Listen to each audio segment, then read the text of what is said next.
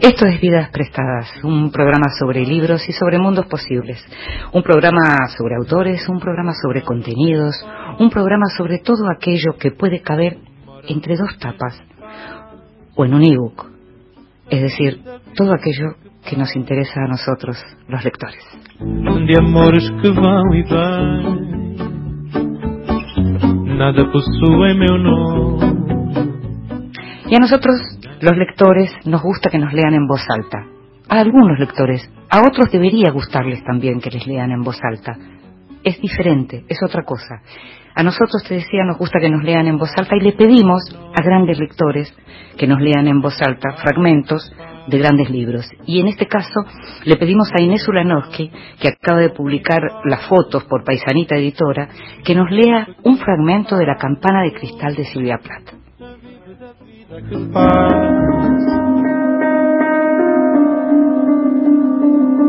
voz alta, cuentos breves, poesía, lecturas para compartir. Un verano raro, tórrido, el verano en el que electrocutaron a los Rosenberg y yo no sabía qué había ido a hacer a Nueva York. Soy estúpida con esto de las ejecuciones. La idea de que te puedan electrocutar me asquea y en los periódicos no se leía otra cosa. Los titulares, desencajados, nos echaban desde todas las esquinas por la calle y en todas las bocas de metro, hediondas, con un rufo rancio a cacahuates. No tenían nada que ver conmigo, pero no me quitaba de la cabeza qué se sentiría cuando te queman viva por dentro. Creía que debía ser lo peor del mundo. De la campana de cristal de Silvia Plath. La escuchábamos a Inés Ulanowski, autora de Las Fotos, te decía, un libro de Paisanita Editora, en el que narra historias a partir de archivos y material documental, grabaciones, fotografías, publicaciones, cartas, diarios íntimos, emails. Y leía, Inés, el comienzo de La campana de cristal de Silvia Plath, de la gran poeta Silvia Plath. Vidas prestadas. En la noche de la radio pública.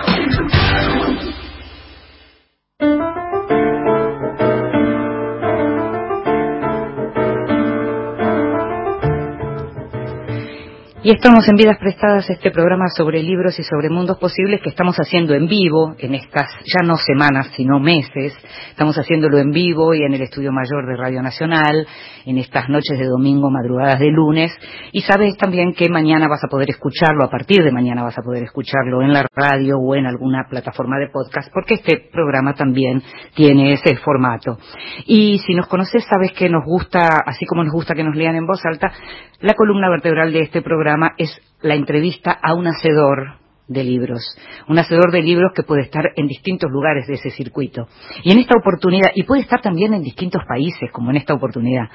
Esta vez eh, nos dieron muchísimas ganas de conversar con Fanuel Díaz. Fanuel es uno de los grandes especialistas en literatura infantil en Latinoamérica, es muy conocido en todo el mundo, pero es un gran especialista. Él es venezolano, vive hace varios años en Colombia, es autor también de libros para chicos y es autor de varios libros eh, que tienen que ver con sus investigaciones.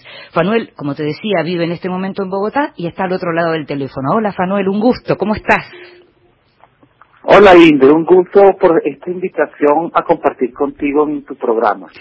Me encanta volver a escucharte, me encanta poder eh, compartir además todo lo que vos sabés con la audiencia de nuestro programa. Nosotros habitualmente no nos ocupamos de literatura infantil como supongo yo ocurre, y no como supongo, como sé que ocurre en general en los productos culturales, en donde muchas veces la literatura infantil aparece como si fuera una especie de producto diminutivo, ¿no? Sí, y sobre todo también como un producto que está en una esfera cultural menos preponderante, dedicada como al cuarto de la infancia, y creo que eso ya es como un lastre de, un pasado reciente, porque hoy la literatura infantil es pujante, floreciente, y además de eso tiene extraordinarios representantes. Sí, ahora es curioso al mismo tiempo, porque efectivamente es como vos lo decís, eh, efectivamente además tiene como un vigor eh, importantísimo y además cuando alguien se pone a mirar los números y se ve lo que se vende la literatura infantil, efectivamente es de lo que más se vende. ¿Por qué pensás que los suplementos culturales o los productos culturales en general siguen mirando como con cierto recelo? ¿No tiene más que ver con el temor a meterse en algo que no se conoce? Bueno, yo pienso también que hay elementos que, que la misma historiografía de la literatura infantil arrastra consigo y uno de ellos es que ha estado vinculada o estuvo vinculada en su desarrollo a lo pedagógico. Claro. Entonces, claro, no se le dio como la altura de una literatura potente, con un halo literario mm, que pudiera ser apreciado por cualquier otro lector, y además de eso, el público lector infantil y juvenil es un público que, pues, de alguna manera, como que no está validado por la crítica. Entonces, claro, eso ha hecho que de alguna forma quede como más que relegada, como disminuida porque no se considera a veces, o no se considera a veces, una verdadera literatura. También porque muchas personas que incursionaron, sean pioneros o que ahora están incursionando en literatura infantil, como ven que este es un filón atractivo porque las ventas son importantes, entonces de cualquier procedencia, quizás sin el rigor de un profesional que se ha dedicado a la escritura de libros para niños, también incursiona. Entonces en ese mismo saco está un poco de todo, literatura mediana, literatura de, de fórmula, literatura barata, literatura comercial y la buena literatura. Esto, esto sí es algo que afecta. Esto pasa eh, solo en la literatura, no, no es solo un problema de la literatura infantil latinoamericana, ¿no? No, yo pienso que no, pero de todos modos también nosotros tenemos una tradición más joven de literatura infantil en Europa. Estamos hablando, por ejemplo, el primer libro para niños es de 1685. Y ese, desde ese momento en muchos países europeos ah, la literatura infantil estuvo presente en muchos escenarios y muchos escritores que además eran grandes literatos incursionaron en literatura infantil. Y por eso yo creo que hubo como un desarrollo y una madurez en, ese mundo anglosajón, también en Francia, en Inglaterra, y nosotros somos como más jóvenes, entonces eso nos permite hasta cierto punto a veces como una cierta exploración todavía. Y quizás eso es lo que hace que de alguna manera en América Latina todavía haya voces no no tan potente. Y sin embargo, esto ha cambiado en los últimos años. Yo creo que en los últimos 10 años, por ejemplo, en el espacio de la Feria del Libro de Bolonia, que es un espacio dedicado a la literatura infantil y que tiene un gran prestigio y una gran afluencia, muchos escritores latinoamericanos, editoriales latinoamericanas han tenido importantes premios. Sí, sí, sí, claro, exactamente. Ahora, cuando uno dice, vos sos especialista en, diversos temas, y hay uno que particularmente llevas a muchos lados o durante mucho tiempo hablabas en muchos lugares de este tema, tiene que ver con los libros perturbadores, a lo que llamabas libros perturbadores, que es lo que uno podría llamar también, digamos, los temas complicados, esos temas que uno dice difícil de tratar con los chicos. ¿Hay algo de lo que no se puede hablar en la literatura infantil? Bueno, yo creo que hoy en día hay muchas cosas de las que se hablan que antes no se hablaba. Mm. Yo creo que hace pocos años se utilizaba muchísimo el término, el término temas tabú para referirse, por ejemplo, a la muerte, al divorcio, al miedo a la oscuridad. Hoy en día los libros para niños son tan, han cambiado tanto en sus perfiles y ha sido tan absorbente de toda esa realidad que rodea al niño y la realidad que está presente con todas sus aristas que yo creo que hay muy pocos temas que se tocan en la literatura infantil. Hay muy buenos escritores que hablan acerca de la violencia de género, acerca de las relaciones eh, entre personas del mismo sexo, mm. también se la violencia intrafamiliar, el divorcio, la clonación, o sea, hay temas que incluso están lejanos o estaban antes lejanos de la esfera de los niños y hoy en día se tocan. Sin mm. embargo, yo creo que cuando ya el libro tiene su propia vida y llega a la escuela, es ahí donde ocurren muchas censuras. Por ejemplo, hay escuelas mm, confesionales que no te aceptan libros que tengan ni fantasmas, ni sangre, ni malas palabras, ni relaciones difíciles entre padres e hijos, ni este, nada de sexualidad, ni de violencia. Entonces, en algunos circuitos, los libros para niños tienen que ser asépticos, limpios, clínicos. Sin embargo, la buena literatura toca todos los temas. Hoy en día, todos los temas que tú te puedas imaginar están tocados en la literatura infantil. Ahora, vos también escribís literatura infantil. Tu conocimiento como crítico, como investigador, como experto en, en, una materia como esta, a la hora de ponerte a escribir, ¿no te limita un poco? Sí, yo pienso que eh, cuando uno escribe lo hace desde una pulsión, desde un dique como a veces incontenible, y yo creo que ese es un ejercicio creativo que a veces no tiene que ver con el rigor del científico o del rigor del crítico, que tiene que hacer temas como historiográfico o crítica literaria o desarrollar monografía. Ese es otro espíritu. Y cuando uno tiene esos dos, vamos a decir, facetas dentro de sí, cuesta muchísimo desprenderse del crítico, porque cuando empiezas a escribir, dices, ah, no, ya esto lo escribió una persona.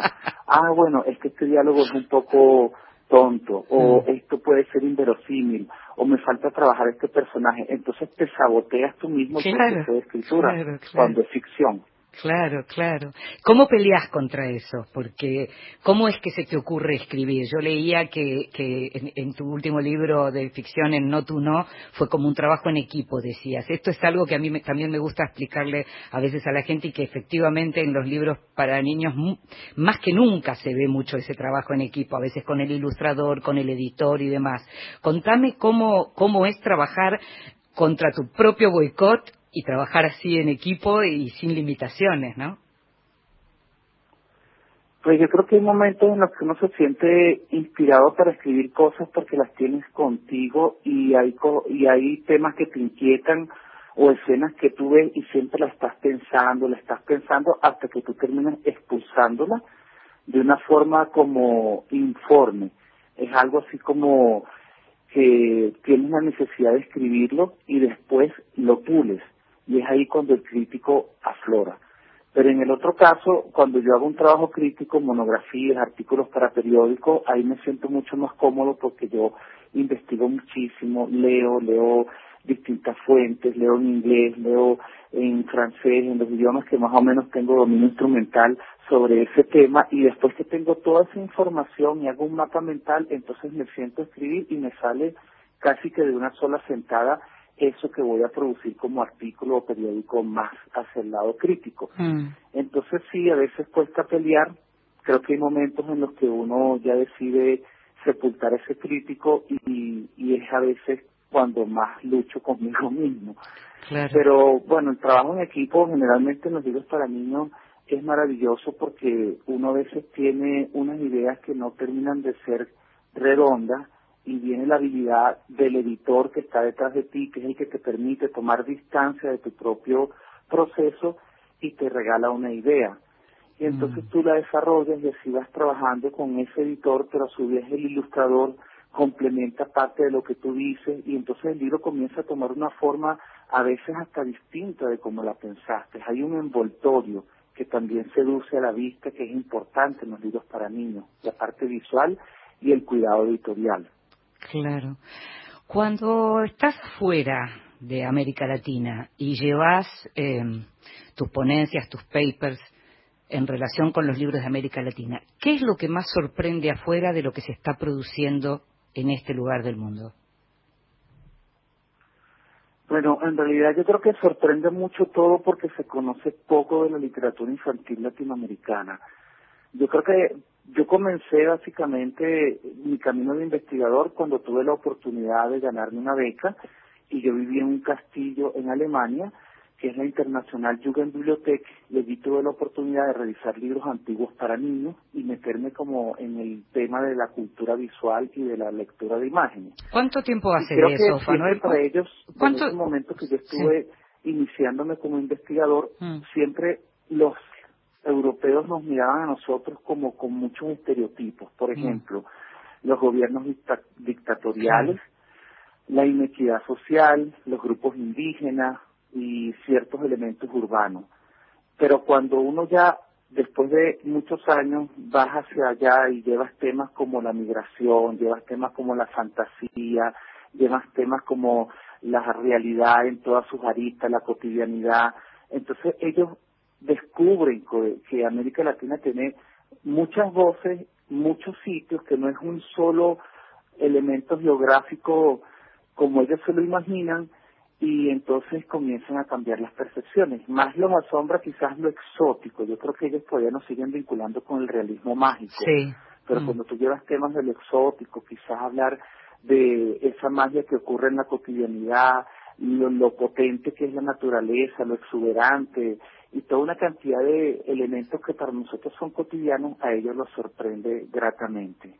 Al mismo tiempo, así como hay diferencias dentro del propio continente con el modo de hablar y con las palabras que se usan en los textos, em, al mismo tiempo también hay como diferencias en relación al tipo de abordaje que puede hacer cada chico a distinta edad. Es decir, a lo mejor dentro de, Latinoamérica los chicos de un país eh, pueden leer determinado libro a cierta edad y otros a otra edad.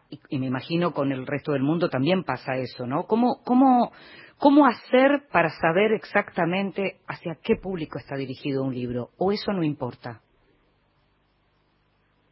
Sí, bueno, creo que hay también otro tema que es como los compartimentos que se han creado. A veces se habla muchísimo de edades y hay otro tipo de nomenclatura que es mucho más cómoda, como por ejemplo hablar de los niveles lectores, los prelectores, los lectores iniciales, los autónomos, los grandes lectores. Entonces, en, en, en esa esfera se van moviendo muchísimos los temas, porque también, por ejemplo, los libros que cuentan historias de animales son como mucho más naturales para un público prelector. Cuando ya tú comienzas a crecer como lector, dejas atrás esa fantasía y te metes más en temas de la realidad. Pero hay temas que también son transversales. Por ejemplo, hablar de la migración, ¿cómo lo haces para un niño más pequeño y para un adolescente? ¿Qué temas puedes tocar vinculados a esa experiencia que puedan estar a la altura y a su horizonte de comprensión? A veces yo creo que a los libros se les exige como, como una especie de validación especial que no se le exigen a otros medios culturales, a otros modos de comunicación. Mm. Y yo me pregunto, ¿cómo hace un chico que está viendo un programa de televisión de seis años para digerir toda la cantidad de información y las noticias que le llegan a él de distintas esferas que a veces son también complejas? Entonces yo no sé si a veces estamos como siendo muy cuidadosos de esos aspectos, pero sí evidentemente los lenguajes van cambiando, los modos de decir, incluso la extensión de eso que se ofrece cambia de acuerdo a las edades. Y en los países también hay como distintos niveles lectores y, y dentro de un país también a veces hay libros que funcionan bien para unos grados en las capitales, pero no en provincias. Claro, claro. Eso creo que también son pequeños matices que, que lleva a uno como, como editor para pensar y promotor de lectura para pensar en cómo viajan los libros a sus a las manos de, los chicos. Te preguntaba esto también porque es una pregunta que suelen hacer los padres cuando dicen, bueno, le quiero comprar un libro a mi hijo que tiene tantos años, no sé bien qué comprarle y uno en general también de alguna manera responde a dentro de la línea de lo que vos decís, también depende si el chico es un chico lector, si no es un chico lector, ese tipo de cuestiones, por supuesto. Pero ¿cómo hace un padre que no es lector y que no sabe, un padre o una madre, que no es para elegir un libro para su hijo o un regalo para alguien. Sí, bueno, yo pienso que uno, un, un tema clave es también conocer los intereses de los chicos, mm. porque a veces nosotros en todo este mundo como recomendadores de lectura o como mediadores de lectura tenemos como unos preconceptos y también unos conceptos muy firmes. Por ejemplo, que todos que deben leer literatura, eso es sinónimo, de que deben leer narrativa y es sinónimo de que deben leer la gran narrativa. Entonces, mm. eso es un tema. El otro es que ya nosotros cuando vamos a una librería pedimos por por edades y dice la persona que pide un libro, mira, yo quiero un libro para un niño de, de siete años. Y yo creo que cuando uno es un buen librero o cuando uno es un buen editor, empieza a explorar y pregunta, ajá, pero ¿qué le gusta leer? ¿Qué le gusta hacer? ¿Y qué programas de televisión ve? Entonces ya uno comienza a formarse un pequeño perfil del lector y a veces escoge un libro que ni siquiera es para esa edad, pero sabe que le podría gustar, porque también yo creo que es que es así como funciona mejor el camino del lector. Cuando tú conoces un poco más de ese perfil lector por sus gustos, por las otras cosas que ve, por, por lo que hace. Es como una manera de, de acercarse mejor a ese lector. De alguna manera es cuando vos le llevas algo que no sabía que estaba esperando ese lector y de pronto lo sorprendes con eso. Hay libros que te pueden cambiar la vida para siempre y a mí me gusta mucho una frase de un bibliotecario escocés que yo leí hace muchos años que dice que a cada lector debe llegarle el libro adecuado en el momento adecuado. Mm. Y yo mismo he sido eh, testigo de esa sabia recomendación que me gusta mucho porque yo comencé a leer cosas a muy temprana edad que estaban por encima de mi edad y yo creo que en ese momento para mí fue la lectura que me abrió un camino. Yo recuerdo que cuando yo estaba muy chico a mí me regalaron un libro de aventura, el libro de Comanche, que era de una aventura del oeste, mm. y la isla del tesoro. Y yo no sé qué pasó en mí, que ese libro de la isla del tesoro me enfebreció y yo realmente a partir de allí empecé a amar de manera enferma o apasionada los libros de aventura. Entonces hay libros que llegan muy temprano. Nosotros pretendemos que un chico a lo mejor se lea, no sé, 100 años de soledad, por dar una referencia que se me ocurrió ahorita, a una edad muy temprana. Y entonces eso no hace que el matrimonio funcione bien. Entonces, Entiendo. Es como un arte. Salen como corriendo. Como tocar al lector. Claro. Sí. Claro. Claro. Manuel, te invito a que escuchemos un ratito de música y seguimos hablando sobre literatura infantil. Hier encore, j'avais vingt ans, je caressais le temps et jouais de la vie comme on joue de l'amour. Et je vivais la nuit sans compter sur mes jours qui pliaient dans le temps. J'ai fait tant de projets qui sont restés en l'air j'ai les tant d'espoir qui se sont envolés, que je reste perdu, ne sachant où aller, les yeux cherchant le ciel et le cœur mis en terre. Hier encore, j'avais vingt ans, je gaspillais le temps en croyant l'arrêter et pour retenir, même de je n'ai fait, je n'ai fait que courir, et me suis essoufflé, ignorant le passé, conjuguant ton futur, je précédais de moi toute conversation. Et donnais mon avis que je voulais le bon pour critiquer le monde avec des involtures. Hier encore, j'avais vingt ans, j'ai perdu mon temps à faire des folies qui ne me laissent au fond rien, rien de vraiment possible. Que quelques rides au fond et le peur de l'ennui, car mes amours sont morts avant que d'exister. Mes amis sont partis, ils ne reviendront pas. Par ma faute, par ma faute, j'ai fait le vide autour de moi. J'ai gâché ma vie et mes jeunes années du meilleur et du pire. ¿Sabes lo que me gusta de este tema? Es Charles Aznavour, por supuesto cantando Yagankor, pero a los 90 años y en Ereván, Armenia, la tierra de su familia.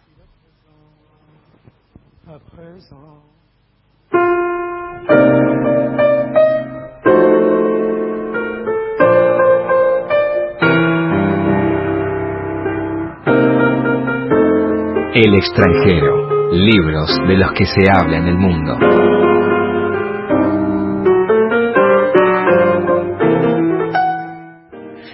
Acaba de publicarse un libro que se llama Surviving Autocracy de Masha Gessen. ¿Quién es Masha Gessen?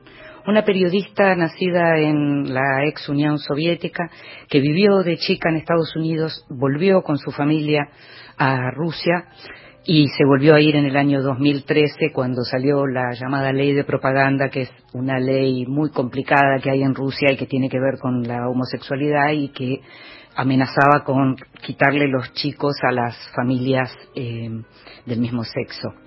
Eh, Maya es eh, una militante LGTB y en ese momento estaba casada, tenía ya algunos, algunos de sus hijos y decidieron directamente volverse con su esposas se fueron directamente para Estados Unidos. Bueno, esto desde lo que tiene que ver con lo personal. Desde lo profesional es una de las más grandes periodistas que hay en el mundo en este momento, una gran especialista, por supuesto, en todo lo que tiene que ver con la salida de la Unión Soviética, pero, como vive hace muchos años y vivió antes en Estados Unidos, también especialista. En Estados Unidos escribe muy seguido para el New Yorker y acaba de publicar este libro que tiene que ver, naturalmente, con eh, este momento, este periodo en donde Estados Unidos está yendo hacia un nuevo gobierno en medio de una pandemia. El libro nuevo de Maya Gessen en realidad se origina en un artículo que ella publica en el año 2016 eh, en cuanto Donald Trump gana las elecciones. Ella publica un artículo en donde había una especie de reglas, ella marcaba una serie de reglas para sobrevivir a la autocracia, decía. Entre esas estaban no crea que las instituciones lo van a salvar, eh, no crea que hay exageración en las palabras del autócrata, eh, una serie de cosas que ella decía y de las que retoma, digamos, para trabajar en este libro, que es un libro pequeño pero muy potente y que ha sido muy, muy bien recibido por medios muy importantes como el New York Times y eh, el Washington Post y también el Observer de Londres. Eh, naturalmente, ella, como al venir de Rusia y a ser una de las grandes especialistas en Vladimir Putin, si no la más, sabe muy bien de lo que habla cuando habla de la autocracia. Y lo que ella dice en su libro es que Trump fue el primer candidato que compitió no para presidente, sino para autócrata en los Estados Unidos. Es un modelo de libro que incluye información, análisis, referentes, va para atrás y va para adelante, porque también de alguna manera lo que ella trata de demostrar es cómo sobrevivir a Donald Trump. Ella cree que por la situación que se está viviendo en este momento, justamente, y pese a que se ha visto de una manera salvaje el modo en que la personalidad de Donald Trump y las ambiciones de poder eh, han convertido Estados Unidos en un, en un infierno en relación al coronavirus, sin embargo, cree que la gente no va a estar en condiciones de poder cambiar la situación ahora, precisamente por el temor, precisamente por el miedo, precisamente por la incertidumbre, porque asusta pensar en cambiar, y que entonces Donald Trump podría estar a las puertas de un nuevo gobierno. Eh, lo que dice es que justamente la erosión de la democracia que se vio en todos estos años, lo que hace pensar es que incluso si Donald Trump se fuera, hay daño hecho en relación a lo que tiene que ver con el modelo histórico de gobierno en los Estados Unidos y también de la política. Es un libro ideal para los que piensan, decía una de las críticas, es un libro ideal para los que piensan que todos los políticos son lo mismo. No, no son todos los políticos lo mismo. Maya Gessen se considera, eh, dice siempre que es una gran lectora de Hannah Arendt y toma el tema del autoritarismo y los totalitarismos en Hannah Arendt como modelo para trabajar sus propios libros. En este momento lo que dice ella es que se está viviendo en una niebla y que hay que enfriar la cabeza y hay que correr la cabeza de esa niebla para poder pensar. Al mismo tiempo lo que dice es que el Russia Gate, el escándalo que tiene que ver con Rusia y con Donald Trump, fue también una distracción, porque cuando ella, lo que ella dice es que cuando se supo que Donald Trump le había ordenado al abogado de la Casa Blanca mentir, hacía ya dos años y medio que le estaba mintiendo al pueblo norteamericano. El libro se llama Surviving Autocracy, la autora es Maya Gessen y es El extranjero. Todavía ese libro acá no lo tenemos, pero ya se está hablando en el mundo.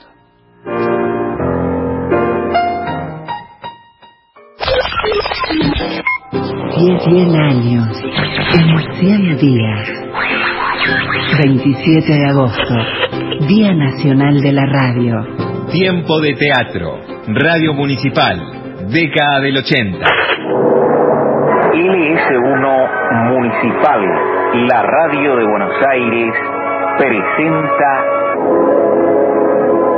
Tiempo de Teatro. Un ciclo creado para difundir el teatro argentino y sus autores. Asesoría literaria y adaptación Tina Elba. Idea y producción Nora Massi. Musicalización Martín Carlos Longo.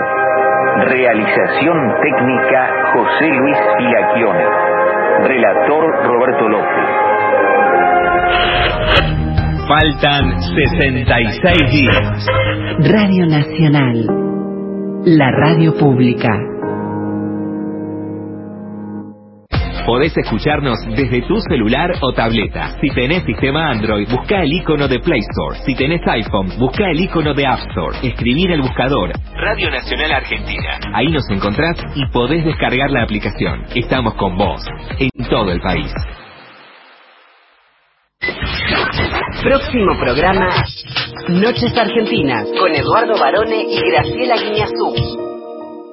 Amor de mis amores, vida mía. Los argentinos nos caracterizamos por ser solidarios y en este momento necesitamos esa solidaridad más que nunca. Nuestros mayores nos necesitan. Si tenés abuelos o abuelas, llamalos, preguntales qué necesitan, hacé las compras por ellos, los medicamentos, la mercadería, lo que sea. Evitemos que salgan a la calle y por favor hagamos todo lo posible para cuidarlos. No te beso porque te quiero, no te abrazo porque te quiero, no comparto el mate porque te quiero. Volvamos a escucharnos. Radio Nacional, la radio pública.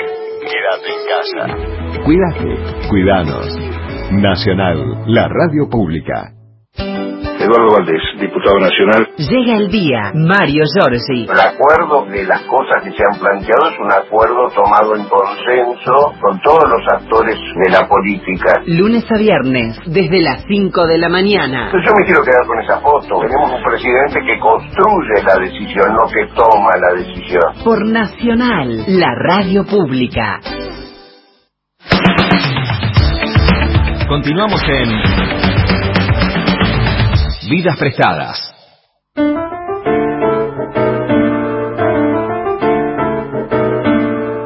Y seguimos en Vidas Prestadas, este programa sobre libros y sobre mundos posibles, y estamos conversando, él desde Bogotá, nosotros desde el Estudio Mayor de Radio Nacional en Buenos Aires, con Fanuel Díaz, el mayor, diría yo, experto investigador en literatura infantil de Latinoamérica, venezolano, que vive hace ya varios años en Colombia. ¿Cuántos años ya, Fanuel, en Bogotá?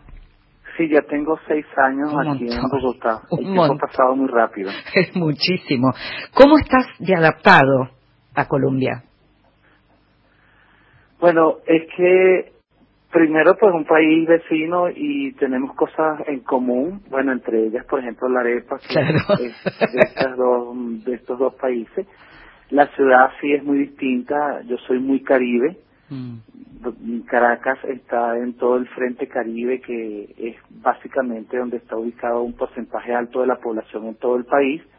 Y es muy distinta la manera de ser, el clima, entonces a veces cuesta porque esto es una ciudad lluviosa, permanentemente llueve, hace frío, es un poco más gris, la gente está más hacia adentro, en cambio Venezuela es sol radiante, cielo muy azul, la gente está es afuera, eh, es más eh, expresiva, más informal, entonces sí cuesta un poco la adaptación, pero pero se lleva bastante bien. Como modelo de país, ¿cómo te llevas con Colombia? Porque yo me acuerdo muy bien cuando te fuiste de Venezuela, que bueno, que fue una decisión dificilísima para tomar, pero que las cosas ya empezaban a tomar un rumbo que era muy complicado. ¿Cómo, cómo te llevas con el tipo de, de sociedad colombiana? Bueno, yo creo que yo ahora he tenido como una vida mucho más in-house, he estado más Claro. aprendiendo a estar adentro de la casa, el trabajo es muy intenso, creo que en ese sentido es una diferencia notable porque el Caribe es mucho más informal y el trabajo primero son menos horas, las jornadas laborales son más mm, eh, más relajadas en Venezuela, aquí son más intensas, hay como una competitividad, competitividad distinta, incluso dentro de las mismas oficinas, lo no frontal también como discurso, aquí hay más elegancia, más, mm, o sea, no es tan directo como nosotros que de una vez pedimos algo, aquí un poco más de fórmula, un poco más de proceso, Mm. pero a diferencia aquí, por ejemplo, la gente es muy educada y además de eso, entonces que te hacen apreciar unas cosas, este, a- adaptarte a otras, pero en general, pues me parece que es un país con una estabilidad que ahora es muy distinta a la que tiene Venezuela y esto se aprecia mucho. ¿Cómo estás viendo lo que pasa en tu país?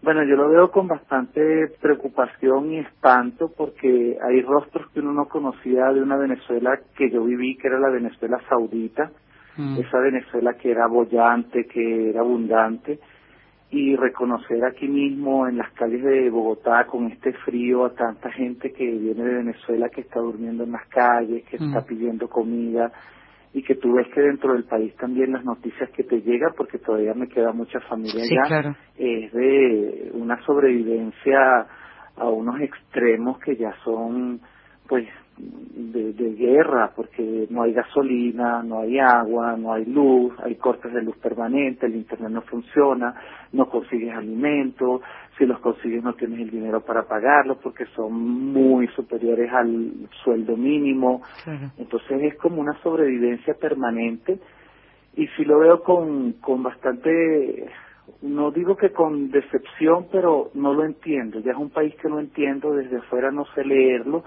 no sé qué pasa con la oposición, no sé qué pasa con el mismo gobierno, o sea, yo Mm. pienso que ya se falló un proyecto, si es que eso era un proyecto de hacer que la gente tuviese un bienestar colectivo. Ahora hay una pobreza y una tragedia colectiva, es como, bueno, algo espantoso, dantesco.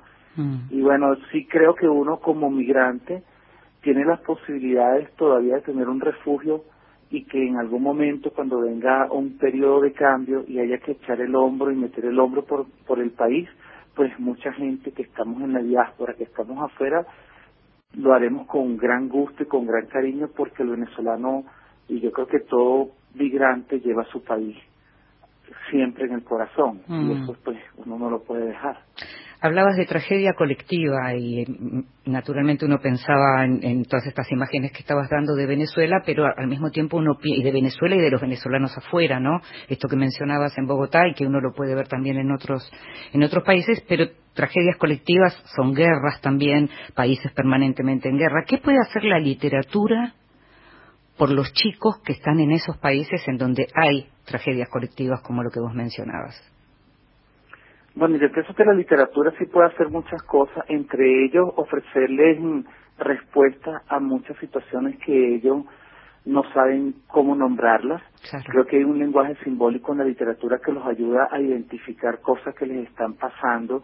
Yo creo que la literatura puede dejar una huella y en ese ADN del lector puede decirte, mira, lo que pasa en otro país o lo que está pasándote a ti como migrante o el hambre que ocurre en otras circunstancias es lo que está viviendo este personaje de ficción. Entonces yo creo que la ficción puede ayudar a hacer, a mitigar mucho eso- eh, esa, esas situaciones, a, eh, a darle nombre a lo que no tiene nombre, a ayudar a comprender cosas, a encontrar respuestas y en los casos del libro como terapia, que incluso hay una tendencia en la promoción de lectura vinculada a la biblioterapia, Sí. el libro te puede ayudar muchísimo a encontrar mm, felicidad, momentos de felicidad, momentos de evasión con la fantasía que te hacen de alguna forma soportar tu propia realidad. Entonces Mm. sí creo que puede hacer mucho la literatura. Mencionabas recién La Isla del Tesoro como ese libro que a vos te llevó a la lectura. ¿Qué pasa con los clásicos? ¿Por qué es bueno seguir leyendo los clásicos? Bueno, esa es una pregunta que a mí me, me encanta. Yo siempre que viajo por el país, porque una de las cosas maravillosas que he podido hacer estando aquí en Colombia, por mi trabajo, es viajar mucho por el país. Mm. Y tengo cuatro años viajando permanentemente por ciudades intermedias y siempre sale la pregunta en la comunidad docente de los clásicos. Y cuando hablamos de los clásicos, ellos se refieren también a las a, la- a las lecturas que son como obligatorias porque están dentro del currículum oficial. Y yo cuando hablo de los clásicos me refiero también a los clásicos de aventura, que no solamente son la Ilíada, la Odisea, sino la Isla del Tesoro, los Tigres de Malasia, los Piratas de Montprasén, la Flecha Negra, Ben Hur, los Tres Mosqueteros. Yo creo que esos libros tienen la gran capacidad de hacerte meter en un mundo tan especial que se te olvida prácticamente lo que está en tu entorno y vives esas aventuras con una gran pasión, con una gran capacidad para, para estar allí instalado dentro de esas coordenadas. Y yo creo que los clásicos sí necesitan ser eh, vistos desde otra luz. Por ejemplo, hay muchas estrategias como contextualizarlos. A veces un chico no, no llega a entender un clásico y vamos a hablar de un libro como La Celestina por el lenguaje, el arcipreste de Ita, porque son libros que están muy lejanos quizás a su contexto. y a, su lengua. Lo contextualizas como docente, lo ayudas a entrar a las claves para interpretar ese libro. Y muchos libros de estos también tienen películas. Yo creo que cruzar los discursos también es otra forma de acercarlos a los clásicos. ¿Y te parecen bien las adaptaciones de los clásicos? Bueno, yo pienso que no, yo siempre he leído y prefiero las, las versiones, bueno, los originales. Las adaptaciones mutilan muchos contenidos, aunque de alguna manera también pueden ser como ediciones que te preparen para llegar al clásico en el momento en que estés más maduro como lector. Hay muchas adaptaciones del Quijote, por ejemplo, que solamente cogen los capítulos más fundamentales.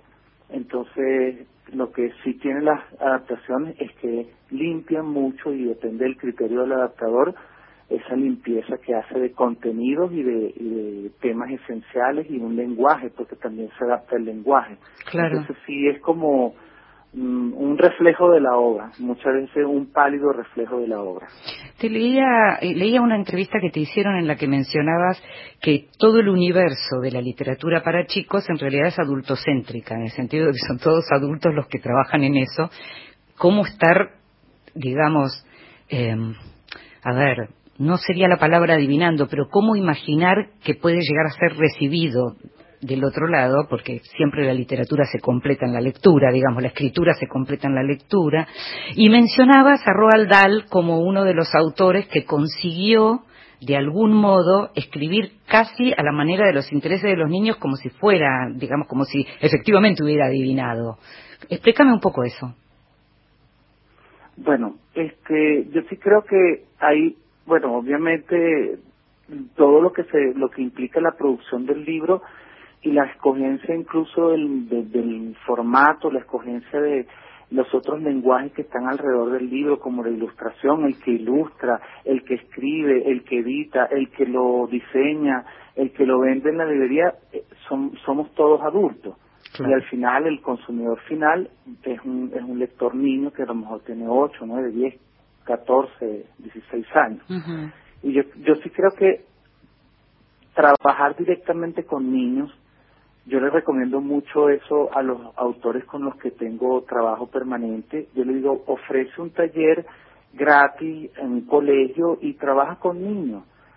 Conócelos, porque hay muchos de los autores que han logrado de verdad acercarse al, al espíritu de, de una historia porque de verdad logran encontrar la perspectiva, el horizonte por el cual un lector puede ver una historia mm. es porque han tenido una relación muy cercana con los niños. Entonces hay muchos escritores que escriben desde el niño que fueron o desde el niño que anhelan.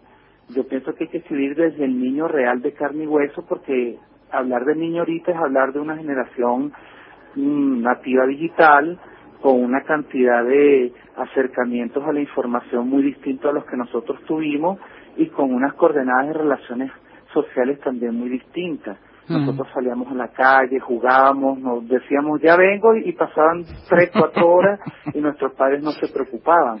Ahora los niños viven más eh, protegidos, más cercados, más en apartamentos, tienen poco menos contacto eh, con vecinos, eh, muy metidos en las nuevas tecnologías, monosilábicos, entonces son otros lectores. Por ejemplo, María Fernanda Heredia, que yo creo que tú también la conoces, muy es bien. una escritora que tiene una magia particular. Ecuatoriana que vive en Lima. conectan enormemente con sus lectores. Sí, Entonces sí hay autores que logran conectar con el lector porque les hablan desde su perspectiva. Mm. Y cosas que parecen muy lejanas, ellos logran hacerlas muy cercanas. Hoy hablaba con una amiga editora eh, y hablábamos a propósito de lo que tiene que ver con la pandemia, con este momento de estar adentro de casa, y lo que ella me, me, decía era que le parecía que con todo este podía llegar a ser un buen momento de promoción de la lectura dentro de casa, ya no en la escuela, sino dentro de casa, convirtiendo el tema de la lectura, poniéndolo casi en la agenda familiar, no, y no solo por la lectura de los chicos, sino también por la lectura de los grandes. Eh, esta sería, digamos, la, la, última pregunta que te hago. ¿Cómo pensás que se puede aprovechar, entre comillas, este momento que estamos viviendo de cuarentena más metidos en casa? Bueno, tú sabes que uno hay muchos divorcios entre la entre el hogar y la escuela. Uno de ellos tiene que ver con los valores y otro tiene que ver con la lectura. Mm. Siempre que tú vas a las escuelas te dicen es que nosotros recibimos los niños sin el germen de la lectura. Y yo sí creo profundamente que es en el hogar donde tú puedes iniciar esa semilla, puedes sembrar esa semilla para que crezca la planta de la lectura. Si un padre lee permanentemente a su hijo como un ritual antes de dormir, si un padre tiene un libro en las manos y lo lee y el chico ve que el padre está leyendo, si un padre se acerca y le pregunta, ¿qué estás leyendo? Cuéntame. Si un padre es cercano y le dice, ah, bueno, préstame que yo también me quiero leer el libro que tú te estás leyendo, son formas en las que los padres pueden catapultar y además sembrar desde las más tiernas infancias pueden sembrar ese, esa semilla de la lectura. Y la escuela lo que hace lo que debería hacer es como propiciar los canales para que tú sigas adelantando tu camino del lector. Entonces yo sí creo que ahorita en, en medio de este de esta pandemia la cuarentena favorece muchísimas condiciones para la lectura bueno para otras cosas también pero hay silencio muchas veces hay las hay tiempo para eso. Hay conexión. Claro. yo creo que esas mm. condiciones te permiten establecer muchos acercamientos teniendo al libro como un centro, como un vínculo para que conectes entre todos. Y yo creo que los libros para niños tienen esa magia porque muchos adultos también pueden tener como la misma vibración que esos libros de calidad producen en el lector. En cambio, el camino al revés es más difícil. Quizás un libro para adultos no haga vibrar a un niño, pero en un libro para niños sí hace vibrar a un conjunto de personas de distintas edades. Te agradecemos muchísimo, Fanuel, que hayas estado con nosotros esta noche en Vidas Prestadas. Eh, es un placer siempre hablar con vos. En realidad es siempre un placer escucharte hablar de literatura infantil. Así que muchísimas gracias. No, yo encantado porque estos espacios son maravillosos para darle visibilidad a la literatura infantil y mucho más contigo que eres una persona excepcional. Gracias. Gracias a vos. Te mando un beso grande. Gracias, igual.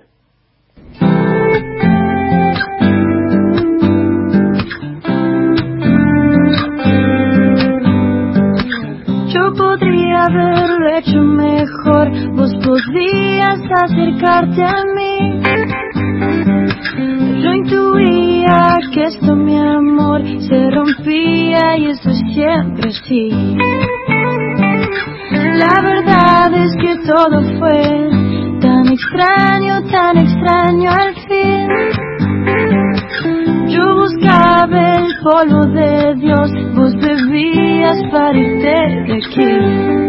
Cada vez que pienso en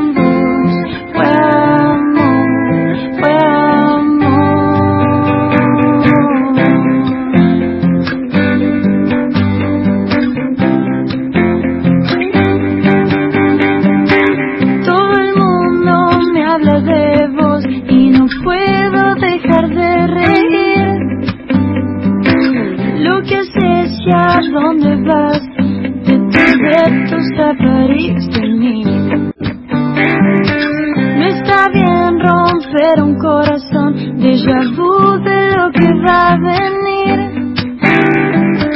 Vos querías verme feliz, yo quería verte revivir.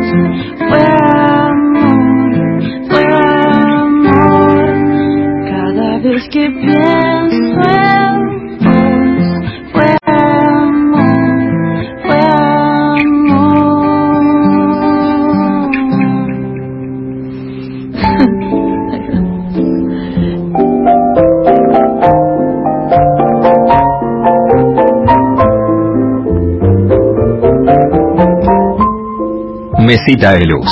Grandes lectores nos cuentan qué están leyendo. Hola, ¿cómo andan? Mi nombre es Hernán Banoli, soy escritor. Mis últimos libros son Pyongyang, un libro de cuentos que salió por Random House, y un ensayo que se publicó el año pasado que se llama El amor por la literatura en tiempos de algoritmos, que salió por la editorial del siglo XXI, antes de esta álgida pandemia. Y bueno, con respecto a mis lecturas, el primer libro que estoy, estoy leyendo dos libros que los estoy empezando a transitar, voy el primer tercio eh, de cada uno de ellos. Soy una persona que lee al mismo tiempo varias cosas, suelo hacer eso, ahora justo estoy con dos. Y el primero se vincula con los algoritmos se llama La inteligencia artificial el desafío del siglo. Anatomía de un antihumanismo radical es de Eric Saden, que es un ensayista francés. Lo publicó la editorial Caja Negra y tiene una muy buena traducción de, de Margarita Martínez. Bueno, yo lo venía siguiendo a Saden porque me parece que Saden viene de una escuela del pensamiento francés eh, humanístico que se dedica a pensar las cuestiones de la tecnología y, cómo esa tecnología rebota un poco nuestra experiencia cotidiana desde una perspectiva histórica y, filosófica que a mí me resulta muy rica. ¿no? Yo había trabajado eh, un libro anterior de él que se llamaba eh, La humanidad aumentada y bueno, en este libro eh, Saden se mete más con la cuestión de qué es un algoritmo, de qué es esa caja negra que puede pensar en una cantidad de dimensiones a las cuales nuestra imaginación o nuestro cerebro no puede acceder y qué significa que el lenguaje humano haya sido capturado por, por la inteligencia artificial. Así que bueno, es muy prometedor, muy tentador. Y el segundo libro que estoy leyendo es una novela larga. A mí me gusta mucho eh, la tradición de las grandes novelas americanas que siempre se, intentan escribir. Eh, en este caso es de Jonathan Safran Foer, que es un autor que quizás algunos conozcan por Todo está iluminado, eh, otra novela de él que, que ganó el premio Pulitzer, eh, o por Comer Animales, que es un libro sobre, bueno, sobre todos los maltratos a los que somete la industria a, a los animales. Este se llama Aquí estoy, es una novela larga, es una novela familiar, es una novela muy ambiciosa, tiene unos diálogos desopilantes y muy divertidos, y la historia es la historia de una familia, una familia de productores culturales judíos que viven en Nueva York. Y lo que se cuenta un poco es la historia de esta familia y la descomposición de este ecosistema familiar en base a algunos eventos vinculados a, a, cierta confrontación religiosa que ocurren más allá de Nueva York pero que tienen muchas repercusiones en la ciudad de Nueva York. Así que bueno, es una novela vinculada a la fantasía, pero también al relato de lo que es la historia de una familia, que es algo que siempre me convoca. Les mando un abrazo y gracias por haberme consultado. Lo escuchábamos entonces a Hernán Banoli. Otra de las cosas que nos gusta para ir anotando, para tener agenda de libros, es justamente que los grandes lectores nos cuenten qué tienen en su mesita de luz. Libros que sí, títulos nuevos y no tan nuevos que son imperdibles. La idea de este programa es que al terminar te hayas anotado varios libros, de los que vamos comentando las entrevistas, de lo que van diciendo en Mesita de Luz, lo que leemos en voz alta, lo que nos recomienda toda la gente que pasa por este programa y también lo que modestamente te voy recomendando yo. En este caso te voy a hablar rapidito de dos libros que estuve leyendo en estos días. Uno es Ornamento, es una novela de Juan Cárdenas, un colombiano.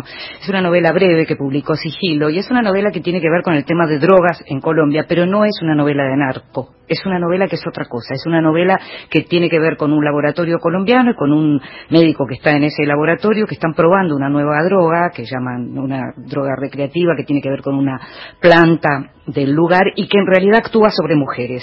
Y que entonces tienen cuatro mujeres que están probando esta droga, especie de conejillas de indias, eh, eh, droga que va a salir al mercado próximamente. Y en el medio este médico tiene una mujer artista plástica que está en crisis con su propia obra y que está también en crisis porque ella misma también se droga. Hay un triángulo amoroso con una de las mujeres y la novela en sí es interesante por lo que cuente, por la historia, por la, por la trama, pero además Cárdenas escribe realmente muy bien y se lee muy bien y es muy lindo leer a alguien que escribe tan bien en castellano. La novela se llama Ornamento, la publicó Sigilo y es de Juan Cárdenas. Y si hablamos de escribir bien, Salió en México hace un tiempo, pero se está consiguiendo ahora acá una edición preciosa que se llama Relatos para piano con cuentos de Felisberto Hernández.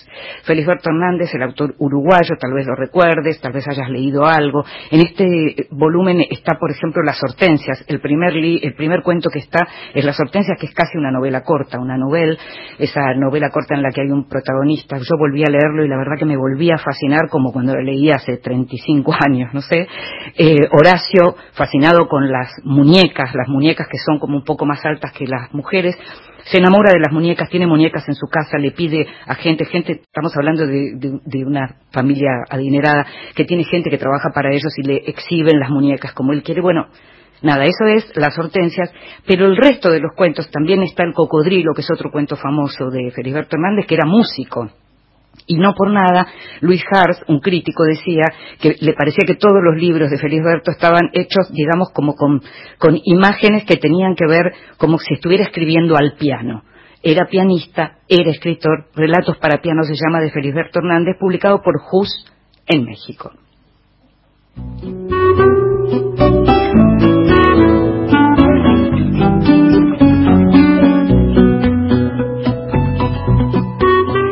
Nos estamos yendo, como te comenté antes, sabes que a partir de mañana vas a poder escuchar este programa en la página de la radio, que también vas a poder escucharlo como podcast en Spotify y en el resto de las plataformas que tienen podcast. Estuvieron en la operación técnica Horacio Prado y Gabriel Seni, estuvo en la producción como siempre consiguiendo todo y más Gustavo Kogan. Mi nombre es Inde Pomeraniec y te voy a estar esperando y siempre vamos a estar escuchándote. Chao. De amores que vão e vêm.